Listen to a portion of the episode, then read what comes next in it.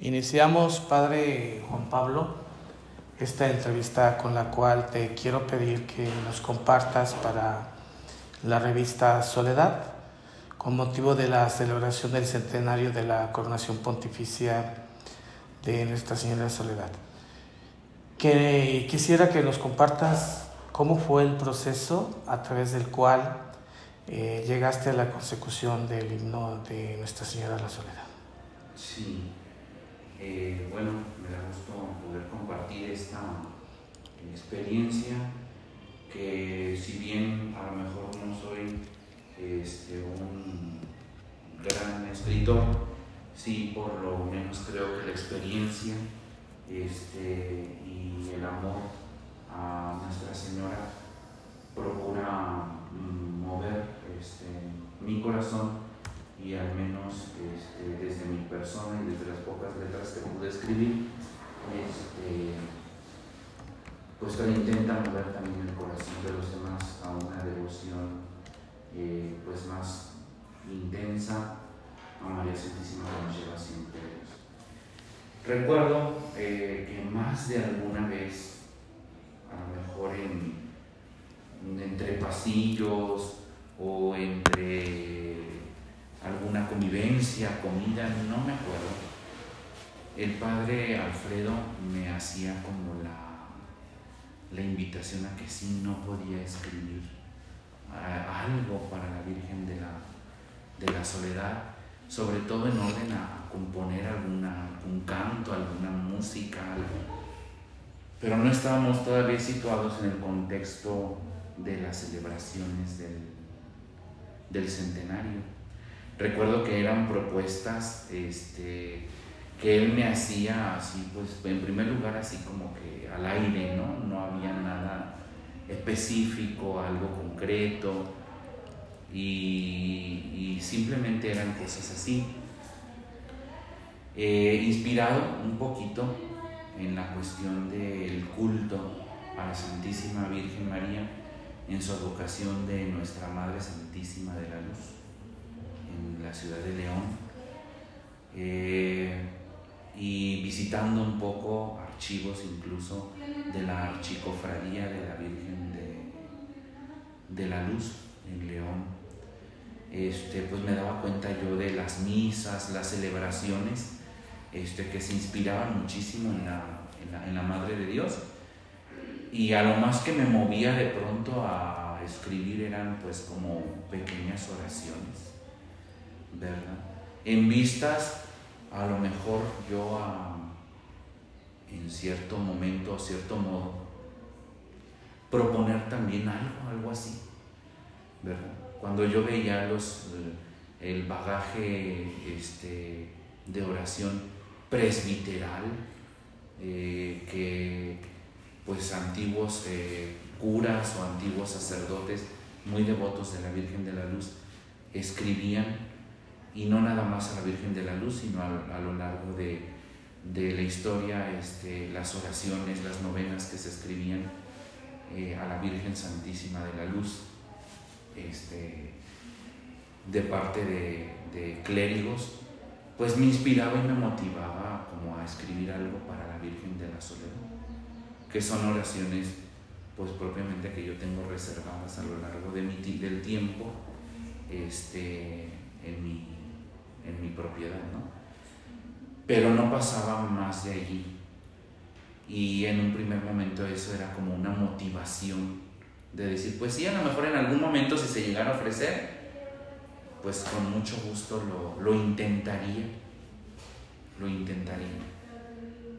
Cuando de pronto este, veo que se están reuniendo para la comisión de las fiestas del centenario, quise en un primer momento como intentar ir y buscar y tratar de por mi propio pie tal vez este, llegar a la comisión y participar.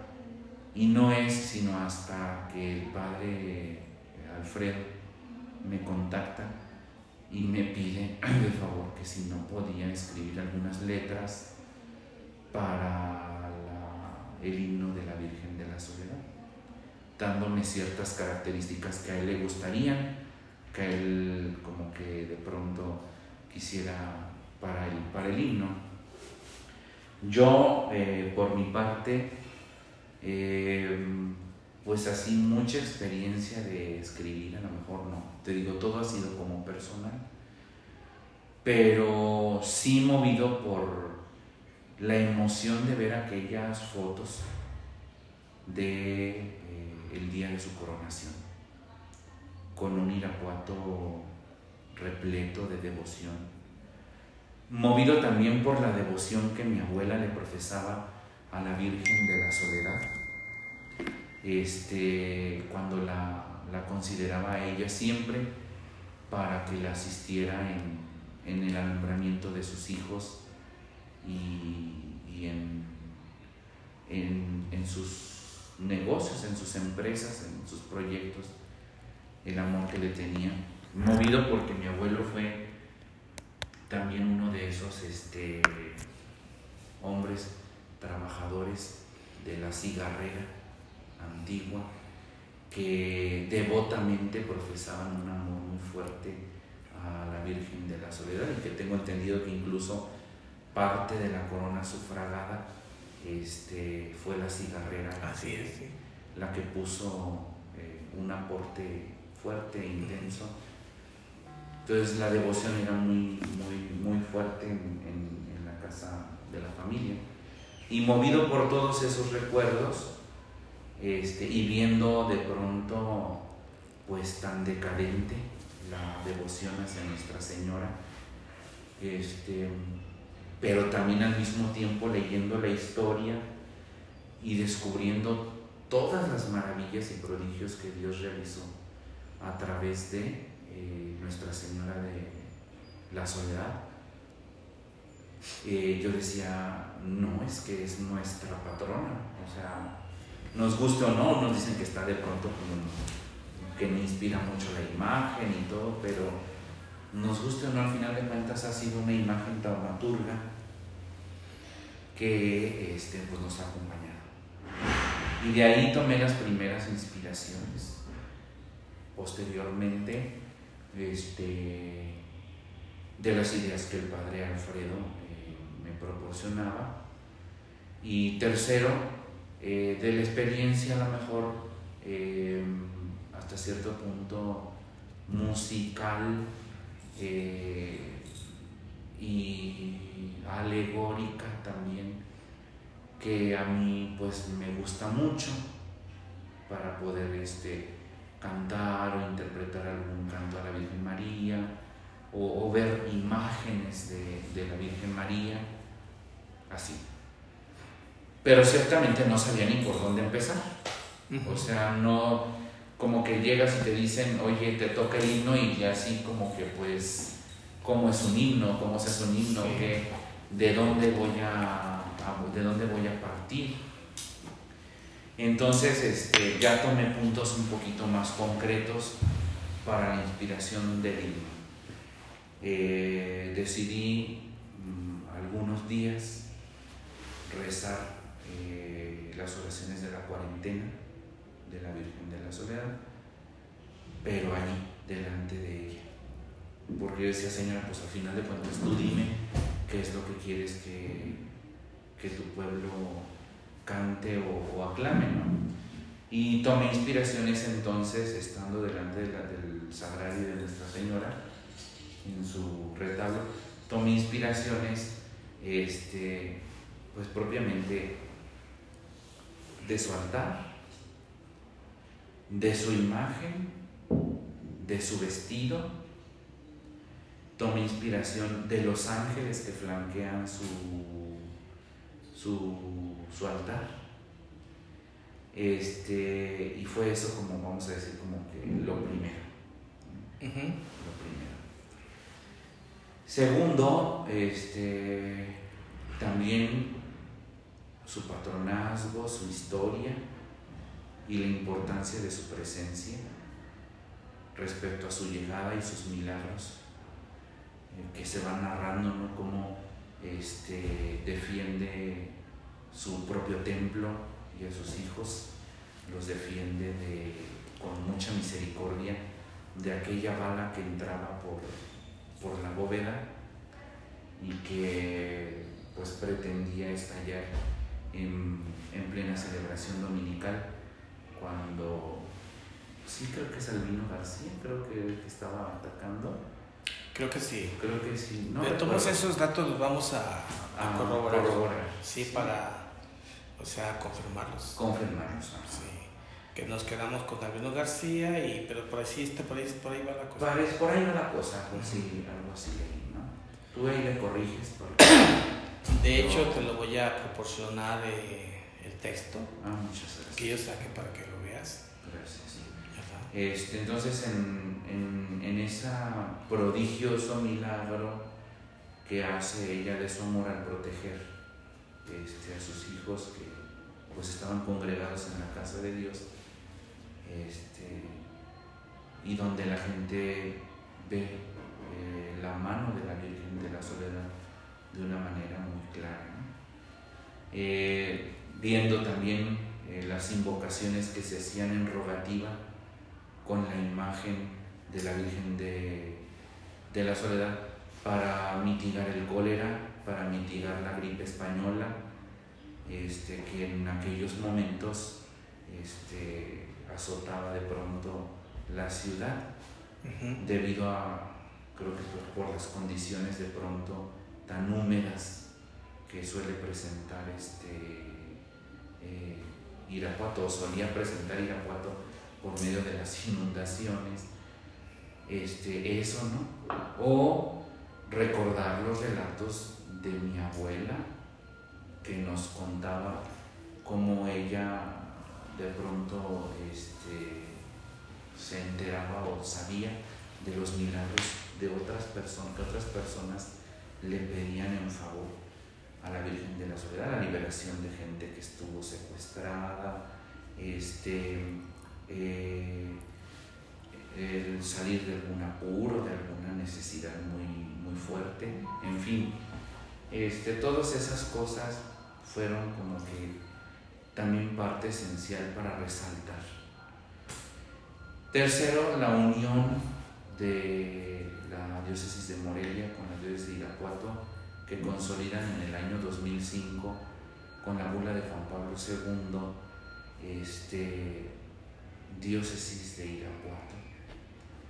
Eh, y ella quedando como patrona de nuestra... En este caso es 2004, ¿no? 2004. Sí, la elección. La, elección, sí, creo que sí. Sí, 2004. Sí, porque en 2005 es cuando se muere Juan Pablo Sí, al año siguiente. Al año siguiente. Sí, es 2004. Algo así, porque recuerdo la placa que está pegada allá afuera. Lo que pasa es que yo en ese año mismo fui hecho párroco. Ah, ok. El mismo año. Mismo año. Eso fue en febrero. Del Socorro de Cárdenas. Y yo fui en, en abril. Ah, Enseguidita, por eso no se me olvida que es 2004. 2004, Sí. sí Entonces, siendo así, este, pues tomando en consideración esas cosas, pues me senté y empecé a escribir. Es un evento conmemorativo de de proclamación de nuestra fe. No solamente este es un evento mm, que pudiera de pronto entenderse como un evento en medio de esta situación de pandemia que vivimos como riesgoso pudiera ser de pronto interpretarse como un, un evento innecesario, ¿verdad? este, debido también a la situación a lo mejor económica o, crítica, no nada más de Irapuato, sino del mundo entero. Yo lo veo al revés, lo veo como una oportunidad para afianzar nuestra confianza en Dios en medio de un momento tan duro y tan áspero que, que todos estamos viviendo. Entonces, este la coronación yo la imaginaba. Para poder escribir, imaginaba la coronación. Y lo principal era que yo imaginaba a la asamblea este, proclamando como en aquellas cortes este, europeas, ¿no? cuando se coronaba al rey, vive el rey, larga vida al rey, este, ¿qué pudiésemos eh, proclamar de María? Dos cosas principalmente, que es reina, pero que al mismo tiempo es madre. Eh, y así decidí empezar eh, el himno, imaginando a todo el pueblo irapuatense y a la diócesis en un amor desbordante, proclamando a la Virgen así, eres reina y eres madre. Concretamente eres mi reina y eres mi madre. ¿Sí? Y así empieza el, himno, reina y madre, tu pueblo te aclama, Señora nuestra de la soledad. ¿Sí? Este, y em, a continuación venían pues tres partes en las cuales dividí eh, el himno que creo que ya pude compartirles, ¿verdad? En la reunión. Sí, eh, me gustaría que, que compartieras eh, precisamente la estructura, cómo está estructurado el himno y el por qué, el por qué al principio eran más partes, más estrofas o estribillos y, y, cómo fue que se fusionaron eh, e incluso lo que implicó cada uno de ellos, ¿verdad? Que compartas eso, la estructura de... Claro, este, en un principio eran 16 estrofas. Sí, eran 16. Sí, algo así. Algo así, recuerdo.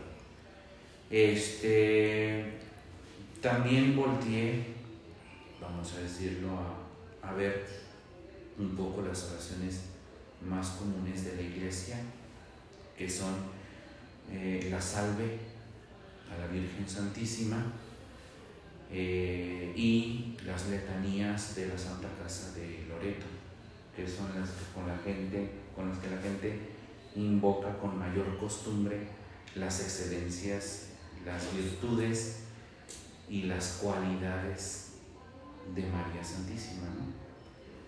Entonces, este, primero que nada, lo que tuve claro es que quería que el himno tuviera este, partes también eh, de la letanía.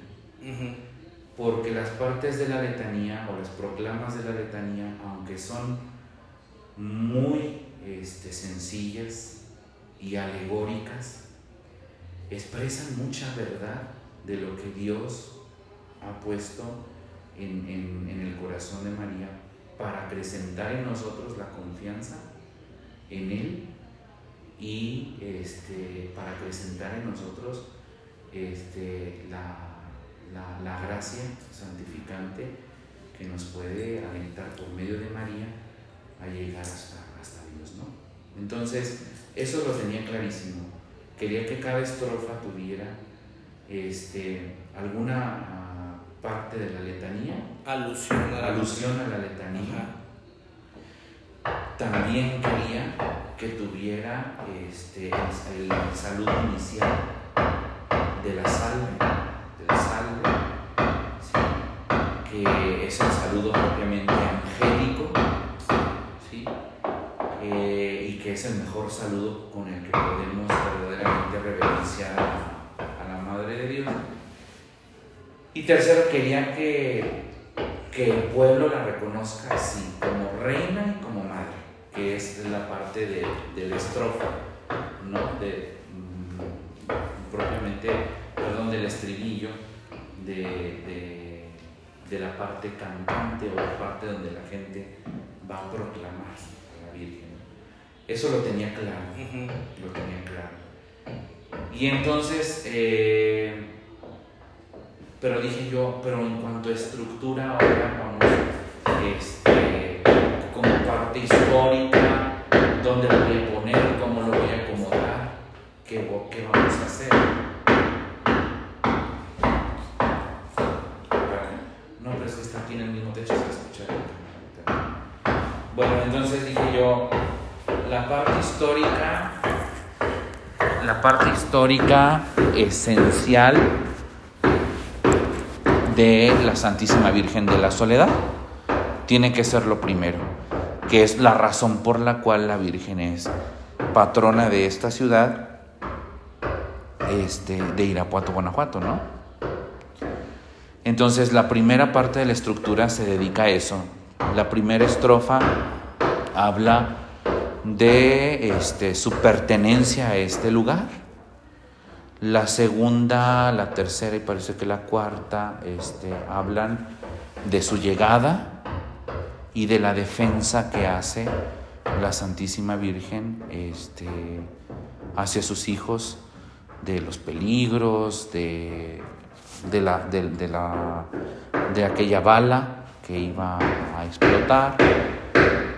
Este, en fin. Vamos si quieres este, a la sala de abajo de reuniones, a ver si estuviera, para que pudiera. Sí. Estás hablando de las partes. De la estructura del de la himno. estructura del, Del himno. del Ujú. himno. Y entonces este, pensaba yo en la posibilidad de, de concretar esas- esa primera parte que nos da razón de la, del ser de la Virgen de la Soledad en medio de, de, de nuestro pueblo.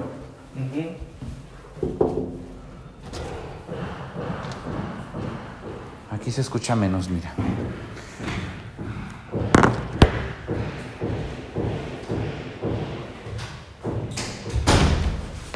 De la razón de ser de la Virgen de la Soledad en, en nuestro pueblo, ¿no? Este, la segunda parte iba orientada, esto va orientada un poquito más a la consolidación de la diócesis de Irapuato, ¿no? que en la historia de la Virgen de la Soledad, pues es un, un encargo, no es solamente un encargo más que se le hace a la Virgen, sino es una consagración, este, pues de todo eh, una grey que va caminando con esperanza hacia el reino, ¿no? Y construyendo al mismo tiempo el reino. Y allí eh, decía yo, bueno, ¿cómo podrá ser esta, esta parte, no? Y mezclando un poco con la historia de la Virgen de la Soledad, trataba de resaltar los nombres de las dos patronas por medio de las cuales este, eh, pues es las diócesis, tanto la de Morelia como la de León, habían este, en cierta manera formado a esta Grey, ¿no? Eh, habían custodiado a esta, a esta Grey que ahora nacía como una nueva diócesis. Y se hace alusión en esas estrofas, en esa tercera estructura, eh, esa tercera parte, se hace alusión este, a la formación y consolidación de la diócesis y a la consagración que se hace pues, de la diócesis hacia ella. Y la tercera parte para mí era pues como de pronto la más festiva y la más hermosa, porque simulaba yo en mi imaginación, este, pues propiamente el momento en el que yo estoy imaginando que, que va entrando la corona en una solemne procesión, este, que la gente se emociona, que a lo mejor hay un sonido de trompetas que anuncian este, la llegada de, de la corona, del cetro, de la imagen de la Virgen de la Soledad. Y este y el momento en el que no sé si nuestro obispo o quien vaya a ser el encargado, el comisionado, este, ceñían las sienes de la Virgen con eh, la corona. Esa tercera parte se llama Loas de coronación de la Virgen, que está compuesta por mm, tres estrofas Este, y que representa no solamente la cuestión de una corona eh, física, material, que la tendrá, sino todo el amor que representa esa corona, ¿no? El amor, para empezar, reconociendo o recordando el amor que el Papa mismo profesa a María y por el cual él da en su tiempo eh, la bula para que sea este, coronada la Virgen de, en orden a que sea coronada pues de manera pontifical, ¿no? O por orden pontifical. Este, segundo, eh, el amor de, la iglesia, este, que yo creo que es indudable el amor de la, de la iglesia por, por, María, en la cual ve la prefiguración de, de, lo que nos pasará o lo que nos sucederá en la gloria futura, las promesas de Dios cumplidas en María y que acreciente en nosotros la confianza, el amor y la devoción y sobre todo nuestra confianza en Dios. Y tercero, eh, propiamente la pues la alabanza trinitaria, porque no coronamos solos a María, la coronamos junto al Padre, al Hijo y al Espíritu Santo, ¿no? Que en aquella devoción de las tres Aves Marías decimos este uno la corona con el poder, otra con otro con la sabiduría y el otro la corona con el amor. Entonces, nosotros también al mismo tiempo reposamos esa corona material que representa todo nuestro afecto y al tiempo le pedimos que nos haga acreedores de esos tres poderes que ella ejerce de, la, de parte de la misericordia de Dios para con nosotros, ¿no? Eh, así fue como yo lo, lo, vislumbré, lo, me inspiré, ¿verdad? Para verlo. Este, imágenes materiales para, para la alabanza de María están las rosas, están este, las, las estrellas, la luz, los escudos, porque así voy nombrando a María en cierta manera, ¿no? Dentro de las estrofas. En un principio, como te dije, era como alrededor de 16, más o menos. Em, era muy largo, 16 estrofas, muy, muy largo. Y entonces decidimos este, fusionar. Eh, de dos en dos, fusionar este, las estrofas y agregar una, tal vez una última, una última estrofa así, para cerrar, que es propiamente la estrofa de la alabanza divina o la alabanza trinitaria, que al final de cuentas pues es la finalidad de este, de este acto de amor y de devoción que, que se lleva a cabo a la Virgen Madre de Dios. Este,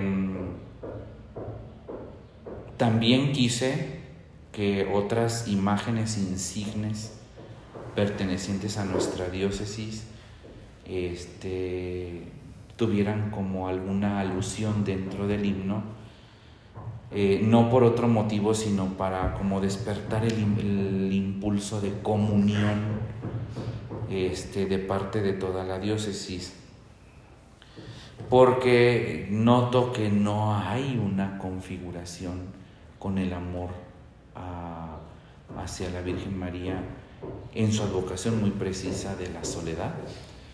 Y para tratar de despertar eso, pues tratar de llevar a los fieles este, hacia, hacia, una devoción, no vamos a decir eh, única y exclusiva hacia la soledad, no, pero sí una devoción destacada que nos dé identidad como pueblo y que nos dé a lo mejor también este, muchísima eh, esperanza, ánimo, muchísima, eh, sí, principalmente esperanza como iglesia, como diócesis, ¿no? en el rostro de Nuestra Señora de la Soledad se vislumbra no una soledad este, nada más llena de tragedia por la pérdida del hijo, sino se refleja el rostro de la madre que ha sabido escuchar siempre la palabra, que supo escuchar a su hijo y que por lo tanto en medio de su soledad aguardaba la aparición y la realidad beatífica de su hijo, de su hijo triunfante. Entonces yo entiendo la soledad de María no como un acto nada más de tristeza y de desolación, sino como un acto cargado de profundo sentido, de un misterio de dolor unido al de Cristo para la salvación de la humanidad y el misterio de la soledad de la Virgen Santísima como el misterio de la esperanza eh, del cristiano o la esperanza cristiana expresada de una manera magistral y, una manera eh, magistral, pero sobre todo amorosa de parte de María hacia nosotros, que nos enseña cómo asumir la vida, cómo asumir este, las dificultades, cómo asumir las esperanzas desde la fe.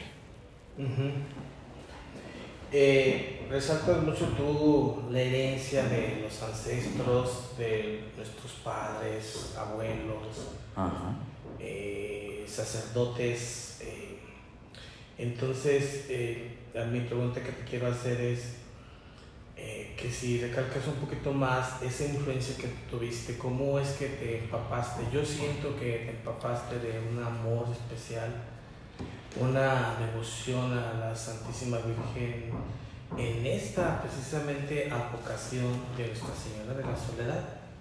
Entonces me gustaría por ahí un poquito si profundizas más. Eh, creo que eso es importante porque también comentabas que tú ves muy decaída la devoción en concreto a Nuestra Señora Soledad, cosa que no debería ser por todo, todo este bagaje, toda esta historia que existe tan eh, importante de, su papel en, nuestra fe. Eh, y como tú, siendo un sacerdote joven, has, has este, absorbido, has eh, te has empapado de esa fe que quizás otros no, no, no, la tienen, ¿verdad? Sí, entonces no sé si por ahí quisiera que abundaras. Sí, este, para empezar, em, una de mis devociones hacia la Virgen este, María más fuerte es precisamente a la Virgen de los Dolores, ¿no? o contemplar el misterio de María este, en medio de su, de su sufrimiento, en medio de su angustia, porque yo crecí, nací y crecí en el barrio de Santa Julia, a donde pertenece la propiamente la parroquia de Nuestra Señora de los Dolores. Entonces, para mí ver una imagen de una, una, virgen este, eh, dolorosa o traspasada por el dolor, este, para mí siempre fue, en mi niñez y en mi infancia, la inspiración para muchas cosas. La inspiración desde para jugar, eh, rezar, eh, las cosas que un niño normal hace, ¿no? Eh, platicar, hasta para mi vocación en un momento a lo mejor vamos a decirlo como específico, ¿no? Pero recuerdo que los fines de semana también iba muchísimo a la casa de los abuelos de mi de parte de la familia de mi papá. Paternos. Mis abuelos paternos.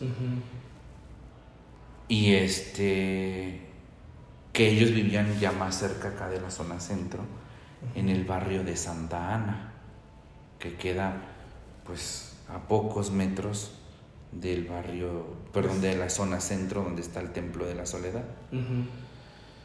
Entonces, este, sí, claramente recuerdo eh, la imagen de la soledad muy venerada en la barrotera de mi abuelo, la, la, barrotera que mi abuelo tenía. Sí.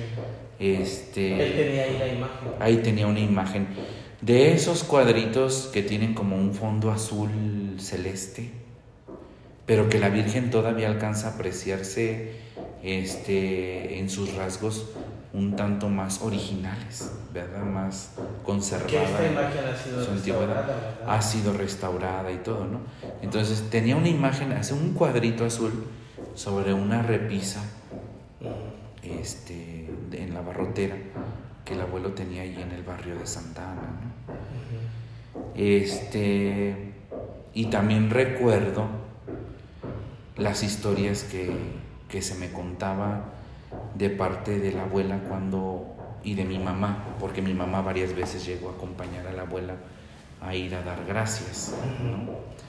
Este, cuando mi abuela daba a luz a alguno de mis tíos, hermanos menores de mi padre, este, para empezar, mi abuela apenas sabía que estaba embarazada. Este, mi abuela iba y le consagraba este, a sus hijos, a la Virgen de la Soledad. Porque mi abuela tenía un problema, mi abuela, este, mi abuela no, no, no, para alumbrar a sus hijos, a mi abuela no le daban dolores. Entonces ella muchas veces tenía miedo de alumbrar a sus hijos en condiciones pues no, no muy sanas o, riesgosas. Entonces eh, ella siempre iba para pedir eso, para pedir eso. Mi papá sí nació de manera riesgosa, porque mi papá este, eh, pues nació en, en, el establo, literalmente nació en un establo. ¿sí? Eh, y en base a eso, pues mi abuela como que le daban este, nervios alumbrar a sus hijos de mala manera y que fueran a nacer con a lo mejor alguna este algún problema. Sí, sí. entonces este o, o fueran a complicarse las cosas. Entonces cuando ya mi abuela alumbraba y alumbraba, alumbró a 12 hijos. Y cuando alumbraba a mi abuela, lo primero que dice mamá que hacía era ir a dar gracias a la Virgen de la Soledad. Aparte de ese tiempo había más mortalidad infantil y más riesgos. Más riesgos. Mucho más. Ajá. De alguna manera eso favorecía a acercarse más a la fe y, y, agradecer cuando daba a su hijo. Ajá. Era algo, una gracia, ya como una gracia pienso yo, ¿no? No había más que las parqueras y todo eso. Y como tú dices, en estos casos especiales. Y es que, pues mi abuela tenía, por ejemplo, sus, sus, este, sus trajes negros, sus vestidos negros, exclusivamente para cuando iba a ir a ver a la Virgen de la Soledad. Llevaba o su mantilla negra y este y su, o su rebozo eh, negro y su traje negro, porque las cuarentenas a la Virgen de la Soledad me platicaba que eran no solamente oraciones, sino la gente tenía que ir vestida de, de negro, acorde, al, a la devoción que, que iban a, a, a practicar, ¿no? a la Virgen de la Soledad. Entonces, este, eso. El testimonio eh, después también de amigos, de un amigo muy específico que decía que conocía gente que, que practicaba las cuarentenas y le hacía así. Eh, y, y, la evidencia física que me van explicando después y me van diciendo que por eso había muchas posadas en torno a la soledad, porque mucha gente venía este, de fuera o de los ranchitos y se quedaba a hacer la cuarentena en Irapuato y se regresaba hasta que terminaban los 40 días de las 40 Aves Marías este, para visitar a la Virgen, ¿no? Posadas te refieres como hostales, como... Hostales, posadas, este, lugares de hospedaje, refugios, en torno a, a, la soledad, ¿no? Eh, que todavía podemos ver por ahí ¿verdad? Entonces, que la finalidad era, era propiamente esa. Recuerdo que de niños, eh, yo pues en mi inquietud, sí preguntaba y, quién hizo esa virgen o de dónde salió esa, esa, imagen de la virgen y todo. Y recuerdo que el relato, eso sí, ese relato lo recuerdo haberlo escuchado de viva voz de la abuela este, y, de la, y de la tía, de la tía que era, la tía Piedad que era parienta de, de la abuela. No era hermana del abuelo, pero vive ahí. Que me decían que la Virgen de la Soledad, este, su historia era que había llegado por las mulillas, por las mulillas de, un carretón de arrieros que llegó sin arrieros, nada más las puras mulillas, este, llevando el, cajón, llevando el cajón, este, como su llegada como muy misteriosa. En algún momento llegaba a escuchar relatos que otros que decían que no, que no había llegado en un cajón, que había, la habían dejado en un hotel y la habían olvidado por ahí en algún en alguno de las habitaciones de, de algunos hotelillos, algo así escuché. Te digo, memorias de, de, mi infancia. De los antepasados. De los antepasados. O memorias de la abuela, de decir, para cuando se desbordaba el río, sacaban este la imagen de la Virgen o, para eh, un amigo ¿no? que me decía cuando se iba a desbordar el río, se, este, se ponían a los que estaban en la cárcel este, a, levantar los bordos, con, costales de arena ¿sí? y que veían este, una mujer de negro que metía la mano al río y que les decía que no se preocuparan, que ya iba a, bajar el, el agua. Son esas historias. Ajá, que, es, que yo escuché pues en mi infancia y que, y que formaban tal vez parte de, del bagaje espiritual pues de la gente de antes. Es lo que llamamos la famosa religiosidad popular. Popular. O piedad popular. popular.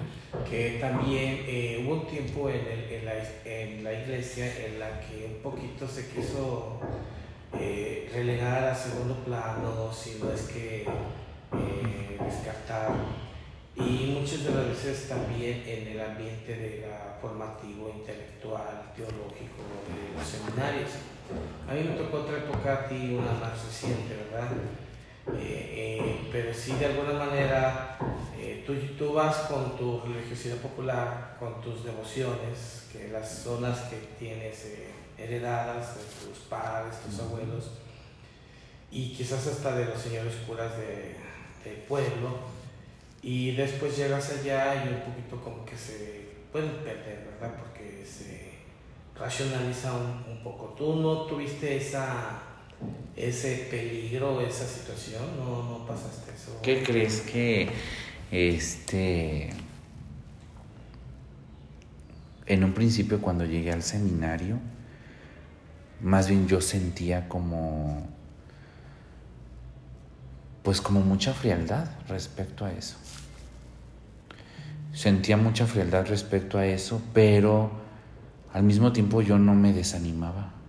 O sea, por esa, esa situación no me desanimaba porque creo yo que pues al final de cuentas era una situación este que si a alguien le sirve la religiosidad popular y la saben causar de una manera recta, sí impulsa de verdad a una unión más fuerte con Dios, a buscar una unión más fuerte con Dios. Una relación más íntima. Una relación más íntima con Dios.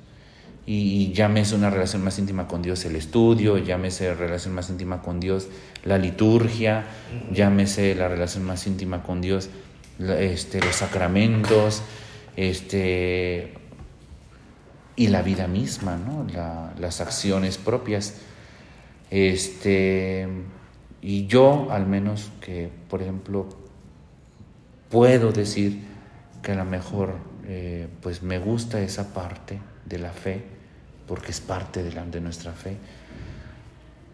Sí trato de llenarla sobre todo para que no se desvíe de su objetivo. Trato de llenarla de la palabra de Dios, primero que nada. Así es.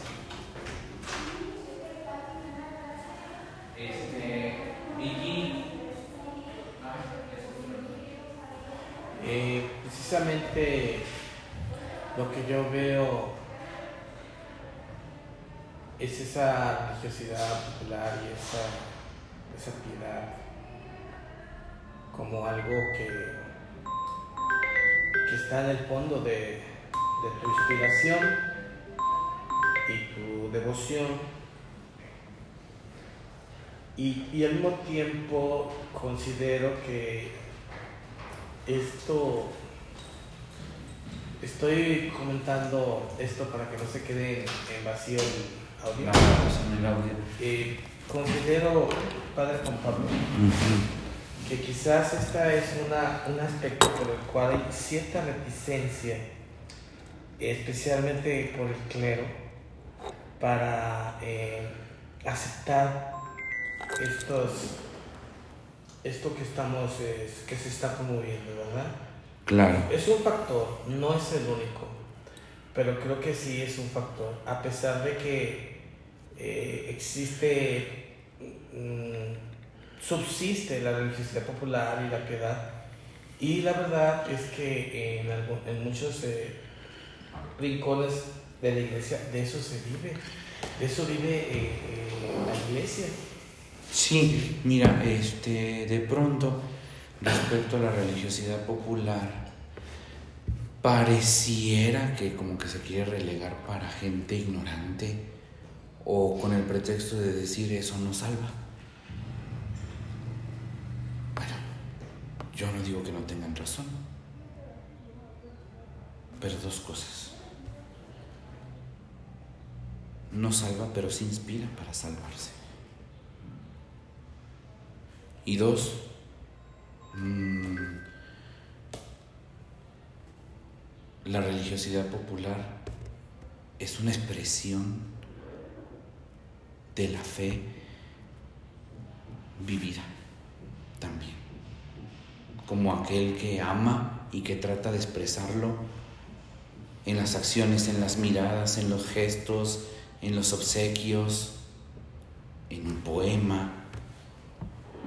Te quiero leer un poquito esto que, que pienso que viene muy al caso de lo que estamos comentando, ¿verdad? Eh, en la que yo reflexiono aquí en este tema sobre la importancia de, los profetas. Eh, los profetas tienen que ser enamorados, enamorados de Jesús y obviamente en nuestro caso, enamorados de, de, la, de la Virgen María, ¿verdad? Claro. ¿Por qué? Porque solamente se puede proclamar al mundo con una íntima convicción cuando uno está enamorado, sea de Jesús o sea de, de María. Solo se habla con entusiasmo de lo que se está enamorado. Y el amor hace poetas. Y para ser evangelizadores no es suficiente ser profetas, se necesita ser poetas. Y aquí mencionó a un autor, Kierkegaard, filósofo, existencialista, no sé si eh, no tengo la de padre, que decía, el Dios que inició creó dos sexos, hombre y mujer, diferentes pero iguales en dignidad frente a Dios ese mismo Dios creó también dos categorías de personas, el héroe y el poeta. Un orador que es como el poeta, el héroe, es alguien que se realiza grandes hazañas. El poeta y el orador no es capaz de hacer grandes cosas, pero está feliz igualmente por el genio, por su genio, porque su genio o por su genio expresa la admiración al héroe, que en este caso es el santo, que en este caso es, es Jesucristo, que en este caso es la Virgen. Él es el genio, el poeta, de la admiración. Y cuando ha encontrado un héroe digno de admiración, no cesa de ir casa por casa, de ciudad por ciudad, sacudiendo a la gente, diciendo que se tiene que admirar a ese héroe. En este caso, a nuestra patrona, a nuestra patrona. Nuestra Señora Sí, efectivamente. Yo, y yo creo que lo que este, podamos decir de la Virgen, como dicen los grandes santos, siempre nos quedaremos cortos, en orden a que cuando nos acercamos a ella, el amor que ella nos tiene nos rebasa, nos rebasa, y que es el amor que hace que verdaderamente te puedas enamorar, tanto de ella y a través de ella, de Dios mismo. ¿sí? Así es. Entonces, este, yo creo que deberíamos de aprovechar esta oportunidad que se nos brinda, que se nos da, que se pone en nuestras manos. La deberíamos de aprovechar como un momento este, no aislado, sino el momento en que como diócesis podemos gritarle al mundo el reinado de Cristo en nuestra vida. Y podemos renovarnos a la luz de este eh, acontecimiento histórico, este, podemos renovarnos a la luz de eso y trabajar por una fe más, más, este, más ferviente, más madura y verdaderamente más amorosa, más, más, este, más comprometida, ¿no? Eh, por eso yo no lo veo como un evento cualquiera, lo veo como este, el evento que Dios nos pone en nuestras manos para poder renovar la fe en la gente y, en el corazón de la gente, renovar la fe del corazón de la gente, ¿no? Por también este, suscitar el amor en quienes en quienes no lo, no lo viven y no lo sienten. Nadie ama lo que no conoce. Exactamente. A conocer. Exactamente. Entonces, Fíjate que de esta entrevista, de este diálogo que estamos teniendo, como te dije, voy a sacar una síntesis o no sé si haga partes, capítulos, pero esto es para que se difunda por medio de la revista. Y tú mismo, nosotros hemos visto que ha habido mucha resistencia a todo, bueno, ya lo último a la revista, ¿no? Pero eh, es un medio que, de difusión que va a llegar a la gente, al, pueblo, a la gente de pie. Entonces es importante esto que estamos compartiendo, esto que estás diciendo, ¿sí?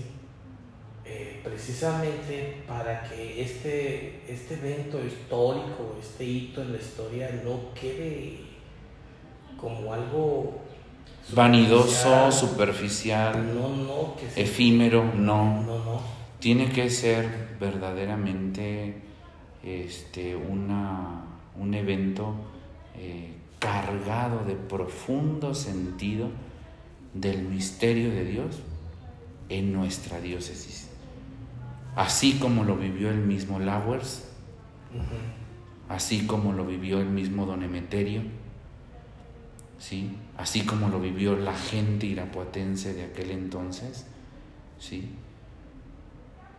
Tiene que ser eso. No es un acto efímero. Una coronación no es un acto efímero. Una coronación es la proclamación del amor de Dios que reina sobre nosotros a través del corazón inmaculado de María. Las mismas dificultades que se están teniendo, creo yo que son una bendición, ¿no? Sí, claro, porque son la oportunidad para o la superamos Así es. O nos quedamos estáticos, nos quedamos esperando a que otros vengan y hagan, a que otros vengan y decidan, cosa que no va a suceder. O nosotros somos los autores de la historia el día de hoy, o definitivamente podemos pasar a ser eh, un punto más cumplido, un, una, este, un evento eh, que se llevó a cabo y se, y se concluyó y basta. Yo creo que hoy Dios no nos invita a hacer solamente un evento, nos invita con la coronación de Nuestra Señora de la Soledad a ser nosotros también verdaderamente esos príncipes, reyes auténticos por el bautismo que tratan de llevar, traten de llevar esperanza, la esperanza de Dios a todos. Y que reconocemos el de Jesucristo y de Nuestra Señora. Y de Nuestra Señora. ¿Verdad? Nuestra Señora, en este caso de la soledad. Eh, bueno, pues la cuestión de la importancia de que tiene que se difunda, que se dé a conocer, en este caso ahora el himno, ¿verdad? En el primer número no, no puse el himno, no lo pusimos. No. Y ahora la idea es ponerlo. Sí, te voy a. Fíjate que el himno ha sido una cuestión, como ahorita mismo lo, lo he narrado poco a poco, de madurez. No ha sido una cuestión de este, este es y así y punto. No. Ha sido una cuestión de madurez.